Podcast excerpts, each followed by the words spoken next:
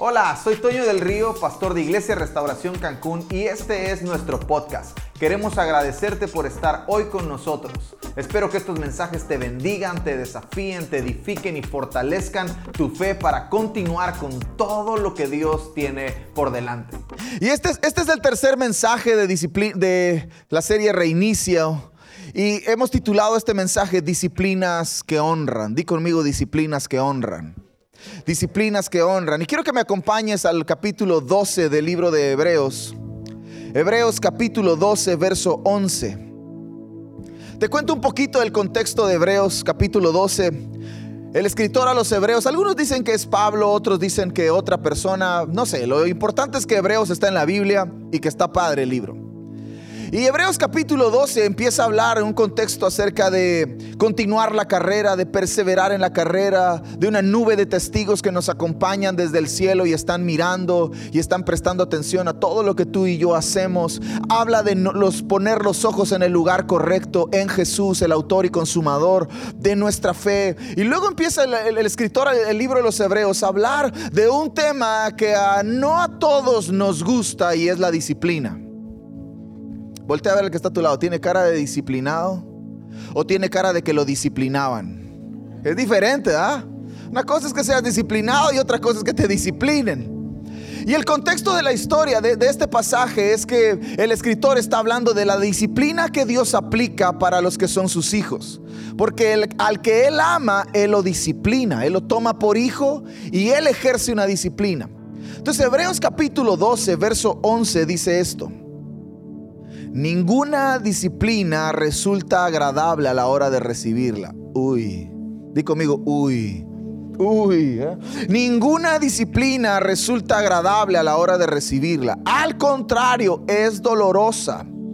Pero después produce la apacible cosecha de una vida recta para los que han sido entrenados por ella. Di conmigo, entrenados. Entonces la disciplina al inicio no nos agrada. A nadie quien te diga, ay, a mí me encanta ser disciplinado, te está mintiendo. No te preocupes. Al que te diga, no, no, no, yo, yo, yo soy muy disciplinado, te, te está mintiendo. A nadie le gusta la disciplina. No estamos diseñados. Nuestra naturaleza carnal, pecaminosa, caída, corrupta, no está diseñada para ser disciplinados. Pero cuando nacemos de nuevo, como hemos venido hablando los últimos meses, cuando entregamos nuestra vida a Jesús, la vida de Jesús se instala en nuestra vida y comienza a suceder algo extraordinario, que es una transformación en nuestro comportamiento como resultado de una transformación en nuestra eternidad. Entonces tú y yo podemos ser disciplinados. A nadie le gusta la disciplina. Es dolorosa pero después produce una cosecha. ¿Cuál es la cosecha? Una vida recta. ¿Cuál es la condición para todo esto? Ser entrenado por ella. Entonces quiero comenzar definiendo lo que significa disciplina. Disciplina viene de una palabra griega que es paideia. No sé si se pronuncia así. Ando muy mal con mi griego. Apenas hablo español. Mi primer lenguaje es el inglés, pero bueno, hago lo que puedo. Y paideia significa instrucción que entrena a alguien para alcanzar su desarrollo completo. Proverbios capítulo 12, si no me equivoco, dice que el que quiere aprender debe amar la disciplina. Porque la disciplina no es un regaño, la disciplina no es un castigo, la disciplina es un entrenamiento. Y la disciplina tiene el propósito de entrenarme para alcanzar aquello que quiero lograr. Entonces, para mí, disciplina podríamos definirlo también como elegir lo que más quiero por encima de lo que quiero ahora.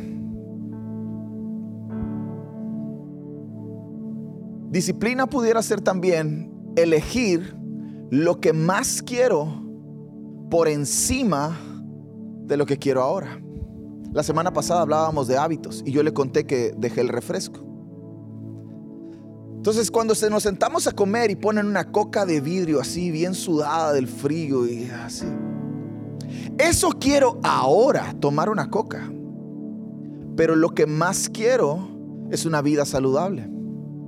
Entonces ser disciplinado es la elección de lo que más quiero por encima de lo que quiero ahora. Porque si yo entiendo el significado de disciplina, es el entrenamiento que estoy recibiendo a través por una instrucción para que yo alcance mi desarrollo completo. Yo quiero que usted logre lo que Dios ha puesto en su corazón para lograr, pero usted necesita ser disciplinado. Ahora no necesita que solamente que yo le discipline, sino que usted necesita desarrollar disciplinas. Usted necesita trabajar en una vida disciplinada. Usted necesita encontrar qué es lo que más quiere para entonces aprender a abrazar lo que más quiero y no estar tentados por escoger lo que quiero ahora. ¿Está conmigo? Entonces, a nadie le gusta la disciplina.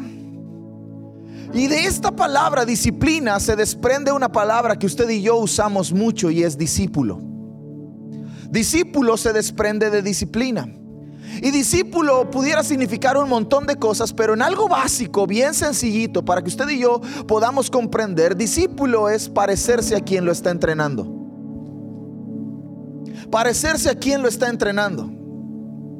Yo soy discípulo de Jesús, entonces el resultado es que me voy a parecer a Jesús. Porque Él me está entrenando, Él me está disciplinando y su disciplina a través de su palabra está dándome instrucciones para entrenarme y que yo alcance el desarrollo que Él siempre ha querido que yo alcance. Entonces discípulo es el resultado o discípulo pudiéramos decir que es alguien que se parece a quien lo está entrenando. Y algunos dicen, algunos estudios dicen que somos el resultado de las cinco personas más cercanas a nosotros. Por eso le pedí que volteara a ver al que está a su lado. Voltea a verlo, voltea a verlo.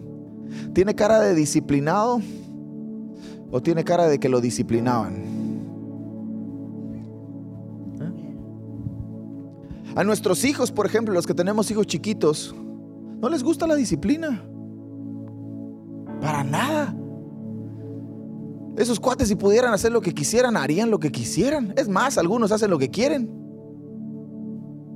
¿Cuál es la única clave? ¿Cuál es el único límite que podemos ponerle a ellos para que no hagan lo que quieran y se conviertan en aquello que Dios siempre soñó para ellos? Disciplina. ¿Les va a gustar? No.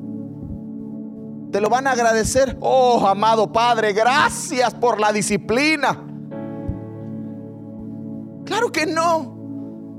Sería un marciano si te, si te agradece por eso. Claro que no, no te lo va a agradecer.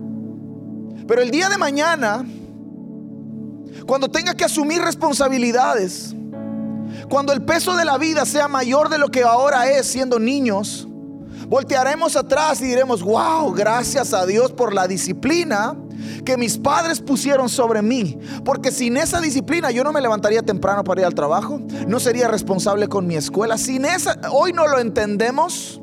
Hoy no entendemos las veces en las que Dios nos toma por hijos y nos disciplina y sus instrucciones tienen el propósito de entrenarnos. Hoy no lo entendemos, pero en algún momento de nuestra vida vamos a agradecer que la persona más importante cercana a nosotros haya sido Jesús y entonces nos parezcamos a Jesús. Yo quiero animarte a que voltees a tu alrededor, no en este momento, sino en tu día a día, en tu vida diaria y veas cómo son las personas que están cerca de ti. Porque somos el resultado de las cinco personas más cercanas a nosotros. Si yo me convierto en quien me está entrenando, ¿cómo son los que me están entrenando? ¿Cómo son las personas con las que me estoy rodeando? ¿Están dejándome algo? O cada vez que estoy con ellos estoy metido en un problema de, híjole Dios, no, por favor ayúdame a resistir esta tentación. Claro, ¿cómo no vas a estar resistiendo la tentación? ¿Estás metido en medio de la tentación? ¿Qué? ¿O la tentación, la única forma de vencerla es cayendo en ella o qué? ¿Cómo son las personas en las que te, que te están entrenando? ¿Cómo son las personas con las que te están rodeando? Entonces la disciplina está compuesta de tres cosas importantes. Tres cosas bien sencillitas. Orden, esfuerzo y constancia. Dígalo conmigo, orden, esfuerzo y constancia.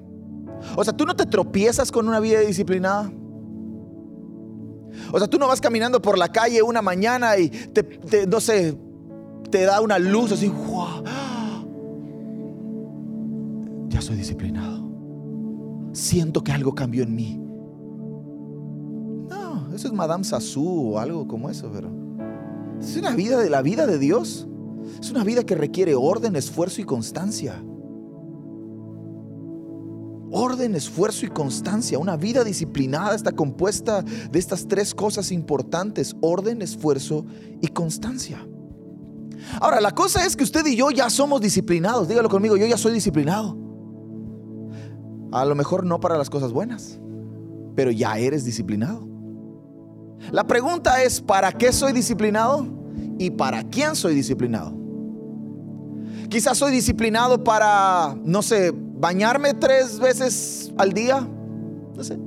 Quizá eres disciplinado para una rutina por la mañana. Yo no, yo he escuchado a algunos que dicen, yo no puedo, yo no funciono sin un café por la mañana. Ya eres disciplinado para eso. Yo no me puedo acostar a dormir sin antes haberle cerrado la puerta de la casa 17 veces. Ya eres disciplinado para eso. La pregunta es para qué eres disciplinado y para quién eres disciplinado. Porque todos ya somos disciplinados. Ahora, esto no es un asunto de crecimiento personal, ¿eh? O sea, porque también luego, ay no, el pastor está hablando de puro life coaching y toda esa cosa. No, no, no, no, no.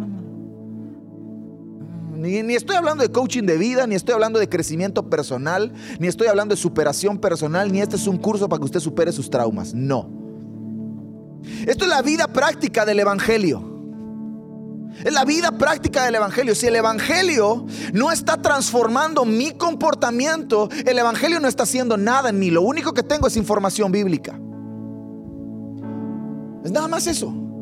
Hay un montón de gente con información bíblica que su comportamiento no ha cambiado. Y no importa cuántos años lleves en la iglesia y vayas de una iglesia a otra y de, otro, día, otro país a otro país, no importa dónde te vayas. Si no dejas que el Evangelio afecte tu comportamiento, no tiene sentido, no tiene absolutamente nada de sentido. Porque yo ya soy disciplinado. La pregunta es para qué o para quién. Y Jesús no vino a hablarme de life coaching, no vino a hablarme de crecimiento personal, pero Él quiere que tú y yo vivamos una vida en abundancia. Y abundancia no es tener mucho, abundancia es constante crecimiento. Entonces todas las áreas de mi vida tienen que crecer. De pronto te topas con un montón de personas que tienen años en la iglesia y solo crecen de un lado y caminan así. Porque están bien altos espiritualmente y son y lo único que les falta es volar pero tienen un desorden en sus finanzas. O ves a otros que son bien disciplinados, bien rigurosos, hay que cumplir la palabra y porque la palabra, pero tienen un desorden en su casa, no, no honran a su esposa, no honran. Abundancia, la vida en abundancia, la que Dios nos está llamando, es una vida de constante crecimiento. Entonces no es un tema de life coach. Jesús era altamente disciplinado.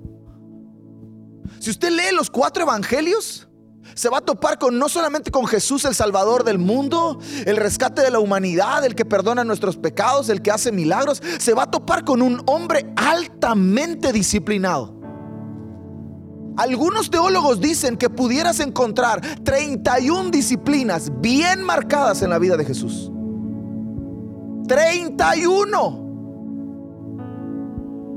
Uno por cada año, yo creo, porque a los dos pues todavía estaba pegado a la mamá, entonces no creo que...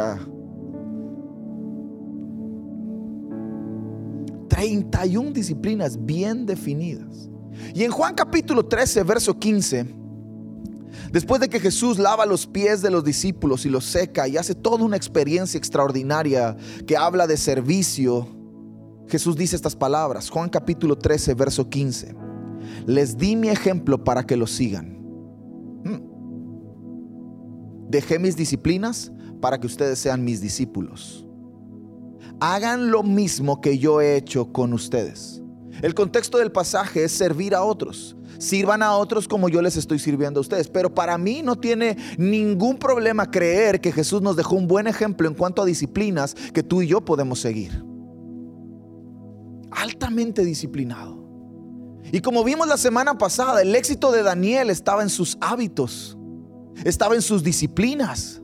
Yo quiero ser exitoso en mi vida, no puedo ser inconstante, tengo que hacer habitualmente lo que otros hacen ocasionalmente. Y eso es disciplina. Y al principio no me va a gustar.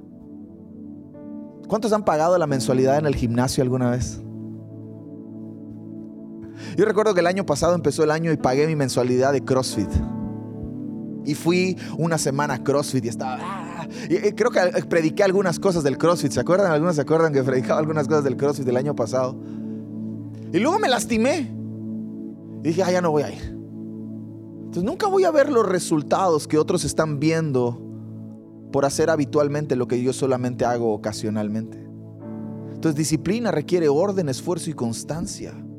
Jesús me dejó un ejemplo. Y no sería imposible hablar de las 31 disciplinas de Jesús. Tardaríamos semanas, meses, hablando de las 31 disciplinas que Jesús o que algunos teólogos encuentran en la vida de Jesús. Pero hoy quiero darte tres. Tres disciplinas que nos pueden cambiar la vida para siempre. Tres disciplinas que tú, si tú y yo abrazamos, algo bueno nos va a pasar. Dile al que está a tu lado, algo bueno te va a pasar algo bueno te va a pasar, porque si tú mejoras, todos los que están a tu alrededor van a mejorar. Si tú te hundes, a todos los que están a tu alrededor o te van a abandonar o se van a, unir se van a hundir contigo. Pero si tú mejoras, todos van a querer hacer lo que tú haces. Todos van a querer vivir lo que tú vives. Todos van a querer estar en la dimensión en la que tú estás. Amén. Entonces, primer disciplina. Las otras dos están chidas, pero esta, esta está un poquito complicada. Madrugar. ¿A cuánto les gusta dormir?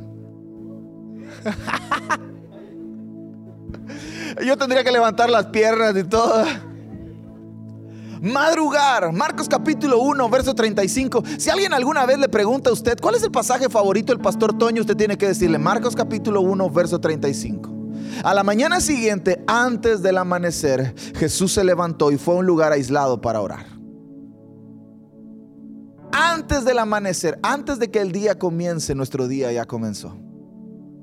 Ahora, hace tiempo leí una historia de un pastor que recién llegaba a una ciudad y el hermano que lo recoge en el aeropuerto está platicando con él ahí en una comunidad, en un pueblito. Y mientras van rumbo a la, a la casa pastoral, el pastor nuevo le pregunta al hermano que lo recibe, le dice, hermano, ¿qué espera usted de su pastor? Y el hermano que viene manejando le, dice, mm, que haya humo en la chimenea. Que haya humo en la chimenea. Y el pastor se queda extrañado, le dice, ¿cómo que haya humo en la chimenea? El vuelo había llegado por la noche, habían manejado toda la noche, entonces estaban llegando al pueblo por la mañana. Y el hermano que venía manejando le dice, mire, en esa casa ya hay humo en la chimenea. Significa que ya están despiertos. En esa otra casa ya hay humo en la chimenea. Significa que también ahí ya están despiertos. Yo quiero ver humo en la chimenea de mi pastor. Porque eso significa que antes de que comience el día, Él ya está pensando en nosotros. Él ya está trabajando para nosotros. Él ya está trabajando por nosotros. Él ya está despierto. El día ya comenzó antes de que el día comience. Entonces madrugar es una disciplina. Ahora,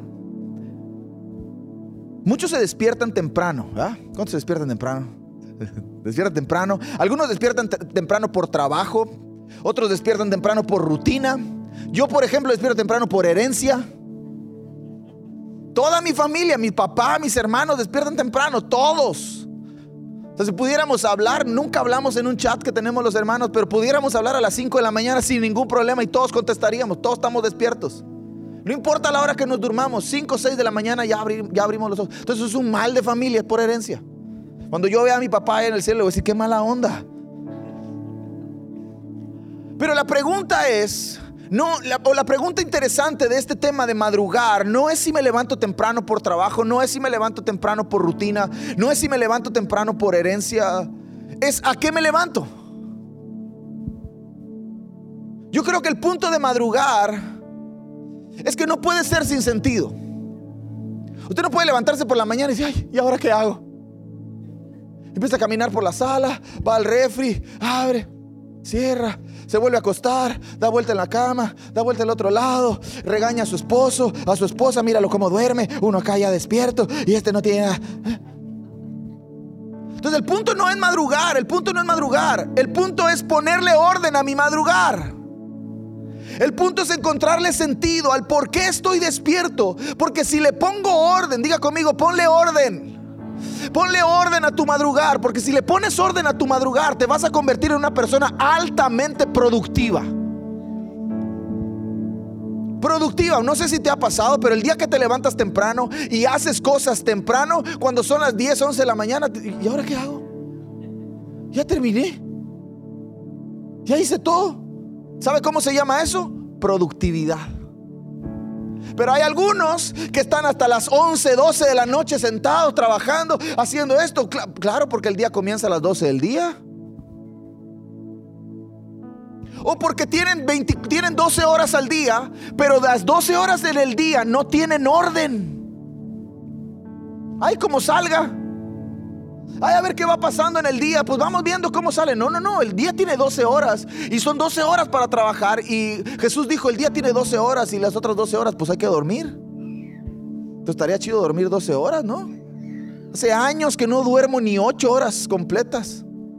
Un día, un domingo, terminamos de aquí, me fui a acostar. Me acosté a las 7 y media de la noche y desperté a las 9 y media de la mañana y sentí que había dormido como 3 días. Años sin hacer eso. Pero el punto de madrugar es ponerle orden. Porque no importa si me despierto, lo que importa es a qué me despierto, a qué me levanto. Yo quiero ser una persona productiva.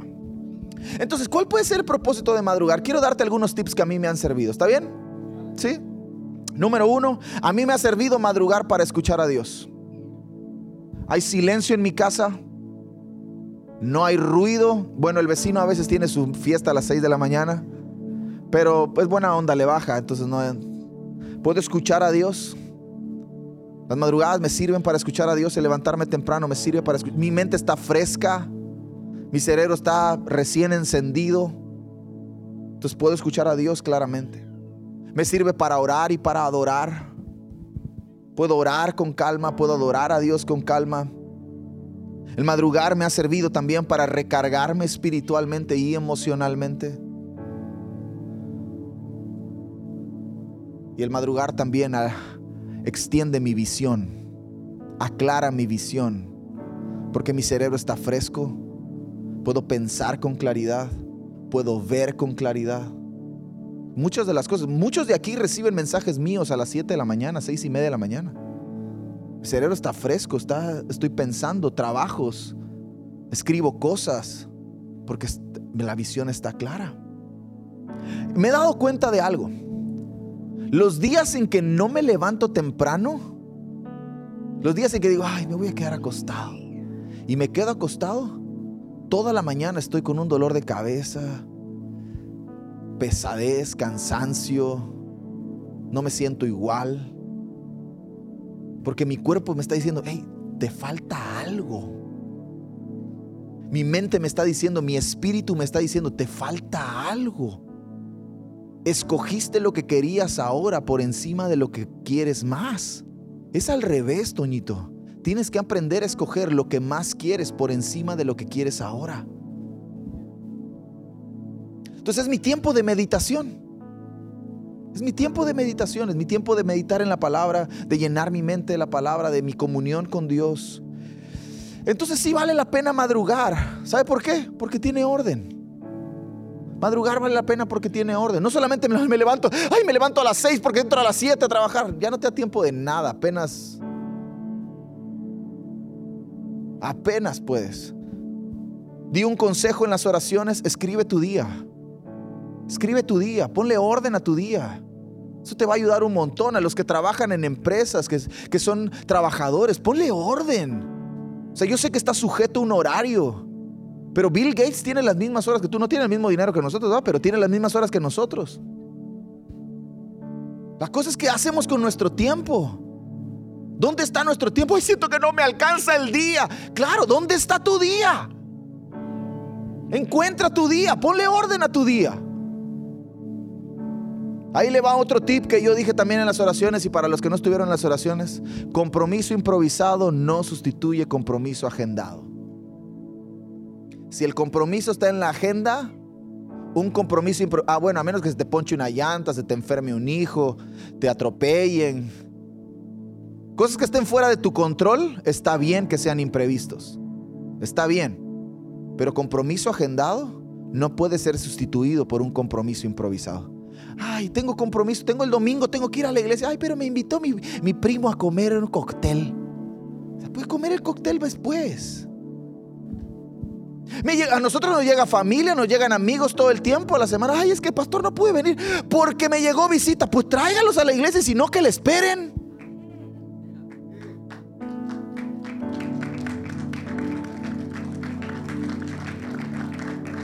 Digo, como el, como el sticker, digo. Porque hay que ser disciplinados, ¿no? Segunda disciplina que Jesús practicó y que a mí me encanta. Amar a todos, perdonar a todos. Ándale. Amar a todos, perdonar a todos. Quiero que leamos dos pasajes. El primero de ellos, Juan capítulo 13 versos 34 y 35. Es el primer pasaje que quiero que leamos. Juan 13, 34, 35. Así que ahora les doy un nuevo mandamiento. Ámense unos a otros, tal como yo los he amado. Ustedes deben amarse unos a otros. El amor que tengan unos por otros será la prueba ante el mundo de que son mis discípulos. Entonces Jesús a mí me está diciendo que ser discípulo no, no, no, o que la gente me reconozca como discípulo no significa que yo tenga una Biblia en mi casa. No significa que yo postee en Facebook un pasaje bíblico. La característica por la que el mundo me va a reconocer como discípulo de Jesús es que amo a otros. Pero ahora quiero que me acompañe a Mateo capítulo 5, versos 43 y 44. Y luego vamos a leer el verso 46 al 48.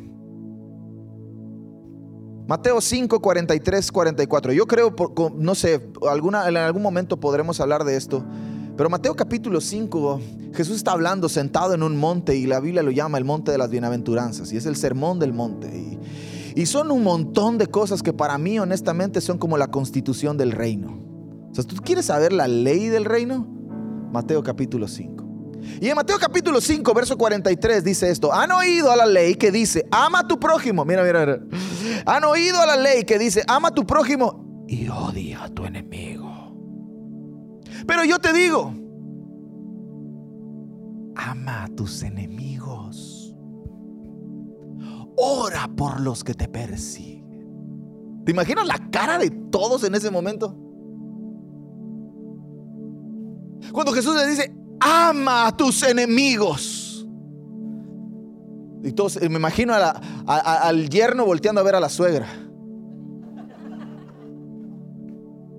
Y a la suegra volteando a ver al yerno. ¿Ah? ¿Usted sabía que eso es bíblico? Está en la Biblia, la enemistad del yerno con la suegra, suegra con la nuera, está ahí. Véalo, véalo.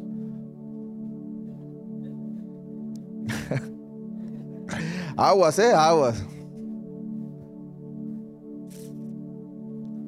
Y luego el verso 46 dice esto. Si solo amas a quienes te aman, ¿qué recompensa hay por eso? Hasta los corruptos cobradores de impuestos hacen lo mismo. Si eres amable solo con tus amigos, ¿en qué te diferencias de cualquier otro? Hasta los paganos hacen lo mismo. Pero tú debes ser perfecto así como tu Padre está en el cielo, es perfecto. Pero pastor, nosotros no podemos ser perfectos. No, yo no soy perfecto, todos cometemos errores. Bueno, la perfección aquí Jesús la está ligando a amar a nuestros enemigos y a orar por los que nos persiguen. A perdonar a nuestros enemigos, a perdonar a todos, a amar a todos y a perdonar a todos. Tú, yo quiero ser perfecto. La perfección no está en si no peco, en si no cometo errores, en que todo me sale bien. La perfección está en que si soy capaz de amar a todos y perdonar a todos. Porque creo que este pasaje no necesita mucha explicación. Jesús es muy claro en su instrucción y eso era una disciplina para él. Si no hubiera sido una disciplina para él, jamás en la cruz hubiera volteado a ver a toda la humanidad, porque yo creo que algunos estaban ahí representados. Ahí estaba Juan, estaba María, estaba la otra María, estaba un montón de gente, los romanos y todo. Pero Jesús tenía una visión diferente a la tuya y a la mía. Y probablemente el mundo natural estaba viendo a ese poquito grupo de personas, pero Jesús en una visión espiritual, Isaías capítulo 53 dice, y verá el fruto de la aflicción de su alma y quedará satisfecho. ¿Dónde vio eso? En la cruz, ahí colgado, viendo la visión, viéndote a ti, a mí, reunidos en Cinépolis en la sala 14, los domingos a las 10 de la mañana, siendo iglesia restauración, diciéndole, Padre, perdónalos, no saben lo que hacen. Y tú y yo ni habíamos nacido. Si Jesús no hubiera tenido por disciplina el amar a todos y perdonar a todos, tú y yo no estaríamos aquí sentados. Porque estoy seguro de algo. Y esto guárdalo en tu corazón quien menos lo merece, quien menos merece ser amado, es quien más lo necesita. Estábamos platicando mi esposa y yo de algunas cosas. Ella me dice, pero quizá lo que necesita es amor. Quizá lo único que necesita es amor. Lo han tratado tan mal, los han tratado tan mal, los han golpeado tanto, los han hecho tanto daño que quizás lo único que necesitan es amor. Entonces quizás quien nosotros pensamos que menos merece el amor es quizás quien lo más lo necesite. Amar a tus amigos es fácil. Dilo conmigo, es fácil. Amar a tus enemigos es de Dios. Amar a tus amigos es fácil, porque amar a los que piensan como yo, pues está bien. Amar a los que creen lo mismo que yo, está bien. Amar a los que se comportan igual que yo, está bien. Amar a los que le, a los que le van a los Pumas como yo, está bien. Pero amar a los que le van a la América, eso es de Dios. O sea, mi pastor le va a la América y lo amo profundamente.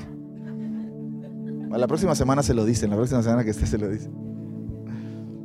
Amar a tus amigos es fácil, pero amar a tus enemigos, eso es de Dios.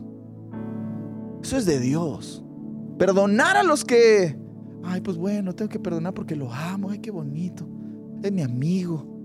Está bien, perdónalo, qué bueno, eso, eso cualquiera lo hace. Jesús dijo, cualquiera lo hace. ¿En qué te diferencia de cualquiera? En nada. Hasta los corruptos cobradores de impuestos lo hacen. Pero amar y perdonar a tus enemigos, eso eso sí es de Dios. Además que trae salud al corazón porque nadie quiere andar con un corazón todo amargado y ensuciado por todo este tipo de cosas. Tercer hábito, y quiero terminar con esto. ¿Está listo? Tercer disciplina, perdón. Obediencia. Dígalo conmigo, obediencia. Y aquí es donde aprieta la disciplina. Porque obedecer a medias no es obediencia. Obedecer cuando quiero no es obediencia. Obedecer lo que me gusta no es obediencia. Obedecer lo que me parece correcto no es obediencia. Obedecer lo que yo pienso que debería hacer como yo creo que debería hacer no es obediencia. Obediencia. Juan capítulo 15, verso 10 dice, cuando obedecen mis mandamientos permanecen en mi amor. Así como yo obedezco los mandamientos de mi Padre y permanezco en su amor. Hasta Jesús tenía que obedecer. Hebreos también dice que por lo que padeció aprendió obediencia. Era el Hijo de Dios. ¿Cómo tenía que aprender obediencia? Por lo que padeció aprendió obediencia. Tú y yo no somos obedientes. Dilo conmigo, no soy obediente. Dilo, sé, valiente. si, no lo dices, eres mentiroso, ¿ok? No soy obediente. Pero puedo aprender. ¿Cómo? Disciplina disciplina. O sea, yo le conté que yo iba a CrossFit. Y hay una cosa donde te agarra la barra así.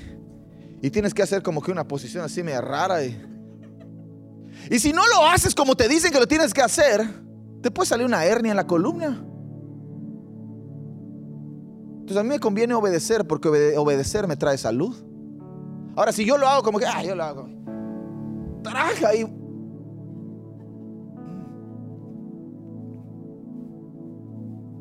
Porque Jesús, a pesar de tener toda la autoridad, Jesús tenía autoridad. A pesar de tener toda la libertad, Jesús era libre. A pesar de tener toda la capacidad de decidirse, Jesús tenía la capacidad de decidir. Jesús nunca hizo algo en contra de las instrucciones que recibía de su Padre. Era libre, tenía autoridad y tenía la total capacidad de decidir. 100% Dios, 100% hombre. Y ni, ni teniendo todo eso, desobedeció las instrucciones de su Padre. ¿Por qué? Nunca vas por el camino equivocado cuando decides obedecer a Dios. Nunca vas por el camino equivocado cuando decides obedecer a Dios. Si tú decides obedecer a Dios, eso es un camino seguro. Si tú decides hacer lo que tú quieras, acá te espero.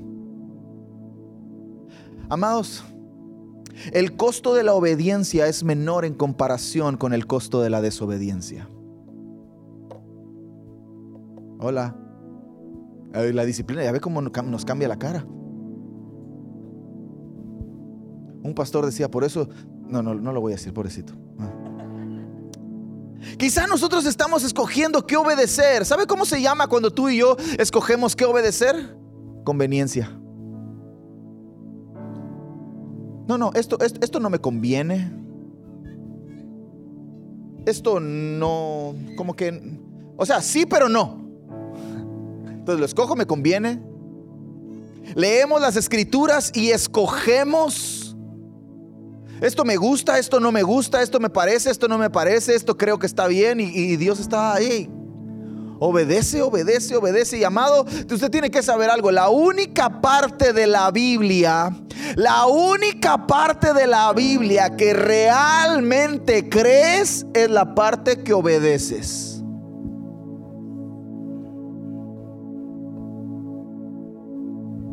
Entonces, si tú te sabes toda la Biblia, pero no obedeces, no la crees.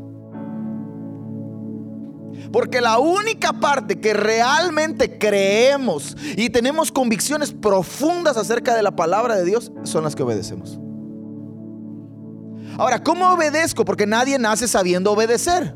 Yo no sé quién le dijo a mi hija que a decir no, dame eso, no. Deja ahí, no. Bájate ahí, no quiero. ¿Quién le enseñó a decir eso? Nadie, porque todos estamos inclinados a la desobediencia. Es nuestra naturaleza. Es una lucha que tenemos todo el tiempo. Por eso nacemos de nuevo, por eso somos una nueva criatura, por eso Dios nos permite estar en un reinicio para comenzar a hacer las cosas diferentes, porque nuestra naturaleza está inclinada a la desobediencia. Entonces, ¿cómo obedecemos? Nadie nace siendo 100% obediente. Ay, qué bonito niño, mira qué obediente. Sí, pero un día te va a clavar un cuchillo en la cabeza si te descuidas. Porque nadie nace siendo 100% obediente. Ay, qué bonito carácter No, los niños no nacen con carácter, los niños nacen con necesitan formar su carácter y se forma a través de la disciplina. Vi un video donde estaba una mamá en un súper, en una tienda en Estados Unidos y el gerente de la tienda se acerca con ella y le dice, ¿sabe qué señora? Este, por favor, usted retírese de la tienda. Y la mamá le dice, ¿pero por qué? Porque su hija está haciendo un relajo, mire cómo está aquí. Ya había tirado todo, como en el Oxxo, todos los dulcecitos que están bajo la caja. La niña había tirado todo. Ya había tirado, estaba tirada en el piso dando vueltas en los dulces y todo. Y el gerente le dice, señora, por favor, dígale algo a su hija. ¿Y qué le voy a decir? Si le digo que no, me meten a la policía. O sea, ¿cómo o sea, sí es verdad, sí es verdad. La ley los protege demasiado. Pero el problema es que la disciplina no es en público, la disciplina es en privado. Entonces eso quiere decir que lo que la niña está haciendo en público es el resultado de quién sabe cómo tendrá su cuarto. Entonces estamos inclinados a eso, estamos inclinados a la rebeldía, estamos inclinados a la desobediencia. Y para eso necesitamos ser disciplinados. Necesitamos la gracia de Dios que nos ayuda cuando somos débiles y en lo que usted y yo no podemos. Yo no puedo ser obediente sin Dios. No puedo ser obediente sin la gracia de Dios. No puedo ser obediente sin la voz del Espíritu Santo. Yo necesito a Dios todos los días en mi vida para obedecer primero a Él. También, esto es, una, esto es algo que yo practico, ¿ok? Todo esto que estoy diciendo es algo que yo practico, que me ha costado trabajo y estoy trabajando en ello. hago algunas cosas importantes. Número uno, escojo obediencia. Escojo obediencia. Porque tengo la total capacidad de decidir, tengo libertad, tengo autoridad, pero yo decido escoger obediencia. Yo escojo obedecer. Segunda cosa que hago, encuentro alegría en la obediencia. Encuentro alegría, me, satisface obedecer, porque quien me está dando la instrucción espera que yo obedezca. Y cuando yo obedezco y veo la cara de que me dio la instrucción y sonríe, eso genera alegría en mí. Entonces encuentro alegría en obedecer. Tercer cosa, observo qué Dios hace cuando obedezco. Cuando obedezco, Dios hace algo porque detrás de la bendición o, antes de la bendición está la obediencia. Entonces yo puedo ver a Dios obrar a través de mi obediencia. Y por último, para mí es de las más importantes, me rodeo de personas obedientes. Si usted se rodea con, ay, no lo haga, déjalo. No, está loco, está loco, déjalo. Si tú te rodeas de todas esas personas, vas a terminar así. Somos el resultado de las cinco personas más cercanas a nosotros. Entonces, si yo me rodeo de personas obedientes, tarde o temprano voy a terminar obedeciendo. Cuando veas que todos van para allá y tú dices, no, no, es que hay que ir en contra del sistema. Sí, contra el, contra el sistema del mundo, no en contra del sistema de Dios. si voy en contra del sistema que está promoviendo el aborto, si voy en contra de eso. No me voy a rodear en medio de todo eso, no, voy a ir en contra de eso. Es un sistema contra el que tengo que trabajar. Sí, pero entonces me rodeo de personas obedientes. Si te rodeas de personas que dicen, ay, no vayas a la iglesia total, eh, un domingo al año, ¿qué? Un domingo al año, segundo domingo al año, tercer domingo al año, cuarto domingo al año, y cuando te das cuenta ya estás en otra iglesia. Pero si te rodeas de personas que constantemente te están diciendo, hey, Tienes que estar, tienes que servir, tienes que adorar, tienes que cantar, tienes que levantar las manos, hay que honrar a Dios, hay que obedecer a Dios, hay que leer, hay que ir al grupo conexión. Si te juntas con los que nunca van a un grupo conexión, ¿qué crees que vas a terminar haciendo? No yendo a un grupo conexión. Pero si te juntas con los que van al grupo conexión, hey, vamos a salir al cine el jueves. No, porque tengo grupo conexión. Ay, otra vez. Pues sí, hasta que tú termines viniendo al grupo conexión, no te queda de otra. En esta casa, amado, o se alinea o revienta. Entonces, termino, véngase todo el equipo, vamos a terminar.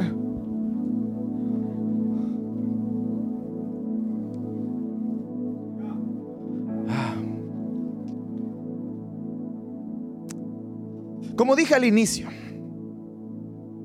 a nadie le gusta la disciplina. ¿O a alguien sí le gusta la disciplina? no, ¿verdad? Yo recuerdo cuando tenía tres años, me acuerdo bien, me acuerdo bien. Una vez pregunté en una iglesia, ¿alguien se acuerda cuando nació? Un chavo levantó la mano. ¿Cómo se va a acordar cuando nació? ¿Se acuerda cuando nació? Me acuerdo cuando tenía tres, cuatro años que comencé a practicar karate. Mis papás me llevaban y a mí me gustaba. Pero la historia es que a mi hermanito no le gustaba el karate. Pero lo llevaban. Entonces él había, el, entrenador tenía un montón de, de cosas así como con esponja para golpear y cosas así. Entonces mi hermanito llegaba, se ponía su cinta, se vestía y todo. Entrábamos, corríamos dos, tres vueltas alrededor de la academia y cuando nos dábamos cuenta estaba acostado en los cojines. Bien dormido. Y así fue por años hasta que mi mamá dijo, pues estoy pagando la colegiatura a lo menso porque este no está haciendo nada. Entonces lo dejaron de llevar. Intentó con el fútbol portereaba bien, juega bien. Intentó con el tenis, eh, jugaba bien, le gustaba, más o menos. La escuela era muy, muy malo para la escuela. Pero de pronto salió de la prepa. Y dijo, quiero ser piloto. Y fue el piloto más chico de su generación. El mejor promedio de toda la historia de la escuela. Porque todos somos disciplinados, solo hay que encontrar para qué y para quién.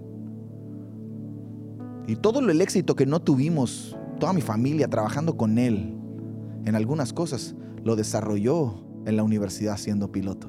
Hoy es disciplinado en su trabajo. Porque al inicio a nadie le gusta la disciplina.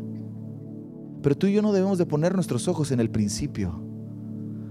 Tú y yo si tenemos visión pondremos nuestros ojos en el final. Escogemos lo que queremos más por encima de lo que queremos ahora. Yo quiero que mis hijas sean obedientes.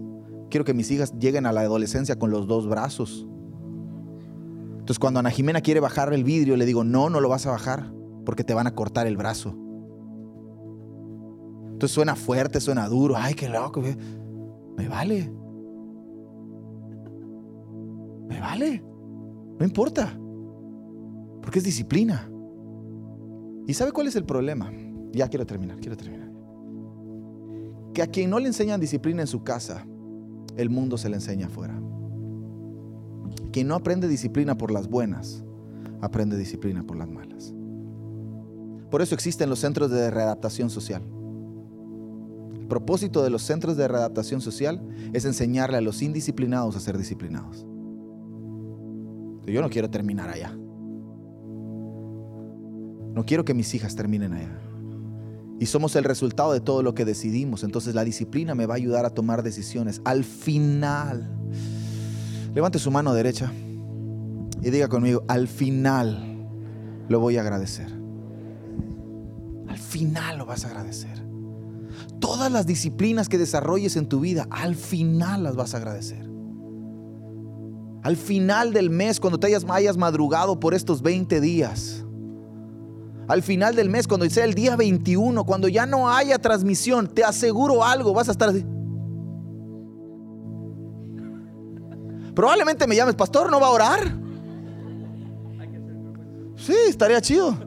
Yo estoy despierto. Si tú quieres orar conmigo, podemos orar juntos a esa hora. Y me estaría, estaría increíble de rodearme de los madrugadores. Estaría increíble de rodearme de hombres y mujeres que han decidido ponerle orden a su vida, tener esfuerzo y constancia en sus disciplinas. Porque al final lo vamos a agradecer. Ahora, en este proceso de eliminación y creación de nuevos hábitos, de establecimiento de disciplinas, tú y yo tenemos que ser pacientes. Dile al que está a tu lado, sé paciente. Sé paciente. Porque a lo mejor te vas a levantar estos 20 días en la mañana y probablemente el 21, pues no te vas a levantar, pero el 22 vas a despertar. Y el 23 también. Y el 24 a lo mejor te vas a quedar dormido. Y sáltate un día, pero no te saltes dos. Sé paciente. Lleva tiempo. Pero pon tu mirada en la persona que quieres ser y no en lo que te está costando hoy. Quiero ser una persona que ora. Quiero ser una persona obediente. Quiero ser una persona que ama a todos y perdona a todos. Quiero trabajar en eso. Eso es lo que quiero ser. No quiero ser un cristiano promedio. No quiero ser un cristiano nominal. No quiero ser miembro de una congregación. Quiero ser parte de la familia de Dios. Quiero ser un embajador del reino. Quiero que Dios me use. Eso requiere disciplina.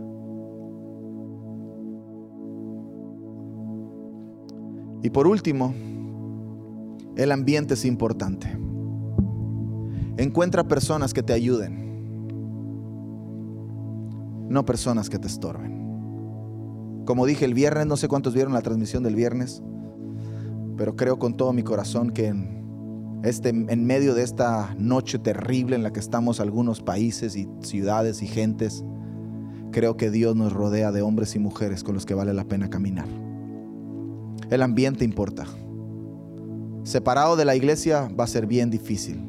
Separado del cuerpo de Cristo va a ser bien difícil bien, bien difícil. Así que el ambiente importa. Ven todos los domingos. Asiste a tu grupo conexión. ¿No estás yendo a un grupo conexión? Intégrate a un grupo conexión. Participa. Rodéate de personas que a lo mejor no son 100% obedientes, pero están intentándolo.